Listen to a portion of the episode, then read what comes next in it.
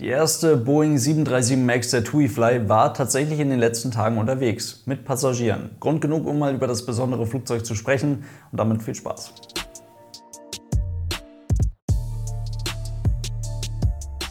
Und damit hallo und ganz herzlich willkommen. Ich hoffe, es geht euch gut. TuiFly hätte die erste Boeing 737 MAX in Deutschland bekommen sollen und daran hat sich eigentlich auch nichts geändert. Das hat sich einfach nur um geschmeidige zwei Jahre nach hinten verschoben. Und jetzt hat TuiFly die erste Boeing 737 MAX in Deutschland und damit auch die einzige Boeing 737 MAX in Deutschland.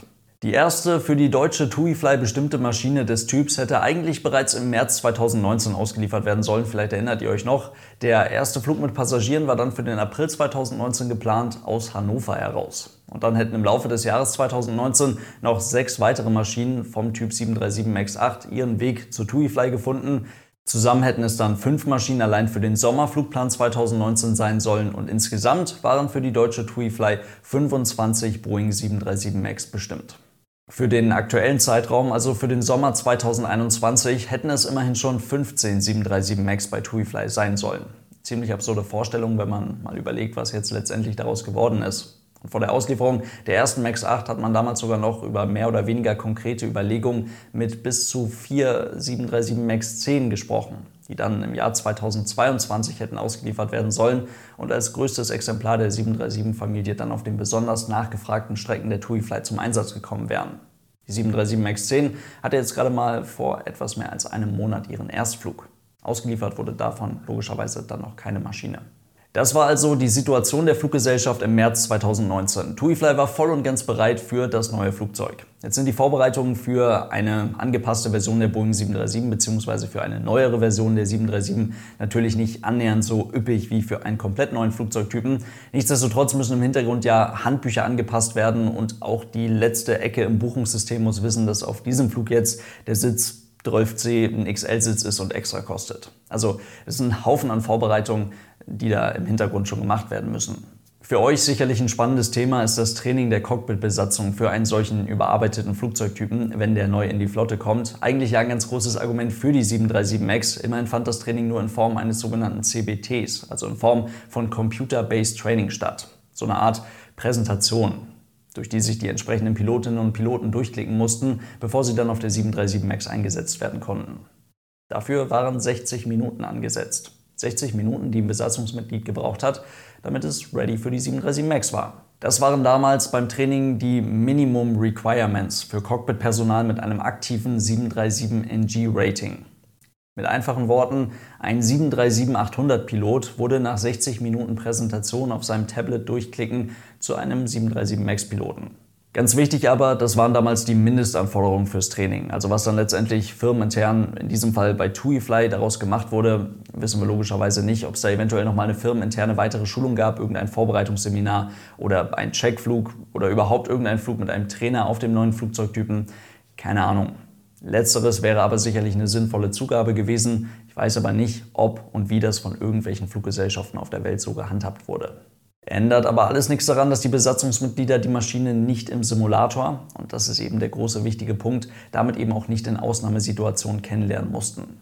Und das von sich aus als Fluggesellschaft komplett anders zu handhaben, als es in den Requirements, in den Anforderungen steht, das ist eigentlich keine Option, weil das ist ja eben gerade der große Kostenpunkt, den man bei einem Umstieg von NG auf Max bzw.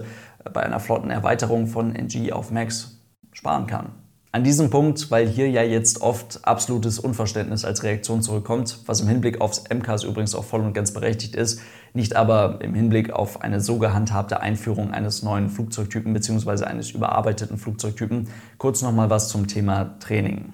Diesen Weg über ein Computer-Based Training zu gehen und die Leute dann danach schon auf einen neuen bzw. überarbeiteten Flugzeugtypen zu setzen, ist nichts Ungewöhnliches und eigentlich auch überhaupt nichts Problematisches. Nur als kleines Beispiel, mein komplettes Type Rating, also die gesamte Musterzulassung auf Airbus A319, A320 und A321 fand voll und ganz auf einem A320 Simulator statt. Meine erste Landung mit einem vollbesetzten Passagierflugzeug mit über 200 Passagieren fand allerdings mit einem A321 statt. Und bevor jetzt die ersten sagen, ja gut, das sind jetzt aber auch wirklich die gleichen Flugzeugtypen, ihr merkt den Punkt, 737-800 und 737 MAX 8 eben auch. Was bei dem einen Flugzeug ein um 7 Meter verlängerter Rumpf ist, angepasste Systeme wie zum Beispiel ein verändertes Klappensystem und auch ein paar veränderte Knöpfe im Cockpit, sind bei dem anderen Flugzeug halt neue Winglets, eine neue Triebwerksgeneration und die damit verbundenen Veränderungen in den Verfahren und bei den Anzeigen. Das sieht ein bisschen anders aus, fühlt sich beim Fliegen tatsächlich auch ein bisschen anders an, funktioniert aber logischerweise. Die Schulung über die Unterschiede zwischen A320 und A321 gab es bei mir in Form eines CBTs. Und an diesem Tag, ne, bei der ersten Landung mit Passagieren, logischerweise auch in Form von sehr wertvollen Hinweisen und Worten meines Ausbilders. Und auch eine Schulung vom A320 CEO, also mit den Classic Engine Options zum A320 Neo mit den New Engine Options, mit den neuen Triebwerken, erfolgt mittels eines CBTs mit Computer-Based Training. Dann darf ein A320 CEO-Pilot auch ein A320 Neo fliegen. Und das alles immer mit so ein paar kleinen Zahlen, die sich verändert haben, mit so ein paar kleinen neuen Werten, die dazugekommen sind, mit so ein paar kleinen Sachen, die man halt dann für den neuen Flugzeugtypen im Hinterkopf behalten muss. Jetzt überlegt mal, so ein A320-Pilot bei Lufthansa. Der fliegt den Airbus A319, ein A320 mit CFM-Triebwerken. Einige davon sind brandneu, andere sind knapp 30 Jahre alt. Dann noch den A320 Neo, den A321 mit International Aero Engines und den A321 Neo, der kommt ja auch noch dazu. Die dann übrigens mit Pratt Whitney Triebwerken. Ja. Da gibt es genug, was man sich merken muss. Sind ja alles die gleichen Flugzeuge. Ja, im Detail dann halt aber eben auch nicht. Und deswegen ist es gerade bei einer so unterschiedlichen Flotte, wenn man so viele verschiedene, gleiche, aber doch eben verschiedene Flugzeugtypen fliegt, gerade dann ist es sehr wichtig, sich vor Start und Landung immer wieder bewusst zu machen, in welchem Flugzeug man hier eigentlich gerade sitzt. Und das war eben für die Boeing 737 MAX zumindest aus Perspektive 2019 wirklich exakt genau gar nichts anderes. Ähnliches gilt auch für die Kabinenbesatzung. Auch da muss mal jemand sagen, was sich geändert hat. Ob das Notfallequipment als Beispiel auf der 737 MAX eben genau da gestaut ist, wo es auch auf der 737 NG zu finden ist. Und wenn man das gemacht hat, dann kann auch die Kabinenbesatzung den neuen Flugzeugtypen völlig problemlos fliegen. Nur um das mal gesagt zu haben. Also diese vermeintlichen Lücken im Training dieser Schritt von A320 auf A321, von Classic Engine Option auf New Engine Option oder von 737NG auf 737 MAX, das ist auf diesem Wege weder unüblich noch in irgendeiner Form gefährlich. Gefährlich wird es erst dann, wenn der Flugzeughersteller eine wirklich signifikante Systemveränderung, die eine solche Schulung auf diesem Wege ja unmöglich machen würde, verschweigt. Und genau das ist hier passiert. Bei TuiFly brachte das damals logischerweise einiges durcheinander.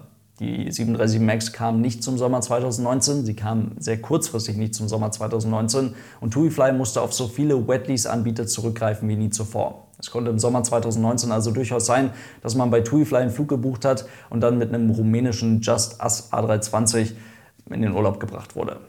Das ist ein Weg, um Nachfragepeaks abzudecken und um auch ohne Neuzugänge in der Flotte, also auch ohne die 737 MAX im Sommer 2019, die mittelfristig angepeilte Kapazität von knapp unter 40 Flugzeugen zu erreichen bzw. zu halten. Und das ist eine Flottengröße, ganz wichtig, die man Planungsstand 2019 im Jahr 2023 bei TuiFly mit 25 737 MAX und 14 verbliebenen 737-800 halten wollte.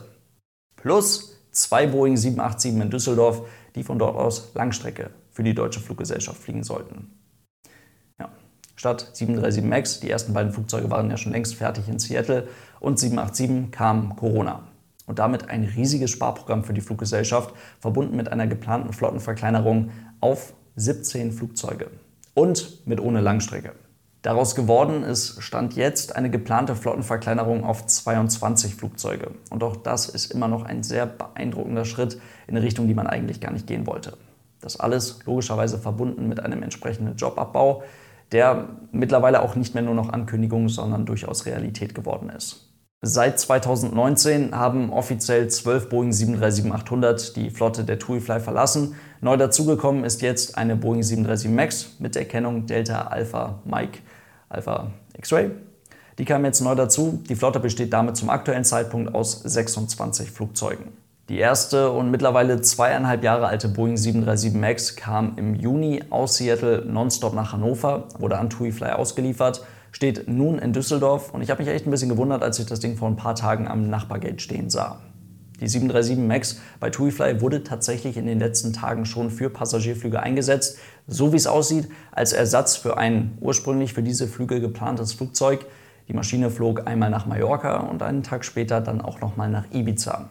Seitdem steht die 737 MAX der TUI-Fly im Nordosten des Flughafens Düsseldorf geparkt. Die Öffnungen des Flugzeuges sind wieder abgeklebt, die Sensoren vorne sind abgeklebt, die Pitot-Cover-Dinger sind drauf.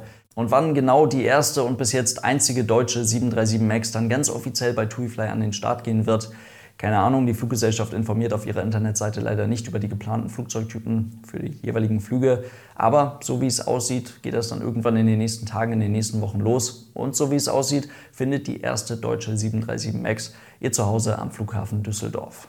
Damit beginnt das Kapitel 737 MAX dann also auch bald ganz offiziell in Deutschland. Auf ein Event beim Erstflug, beim offiziellen Erstflug der 737 MAX wird sicherlich verzichtet. Das wird man still und leise irgendwie durchführen.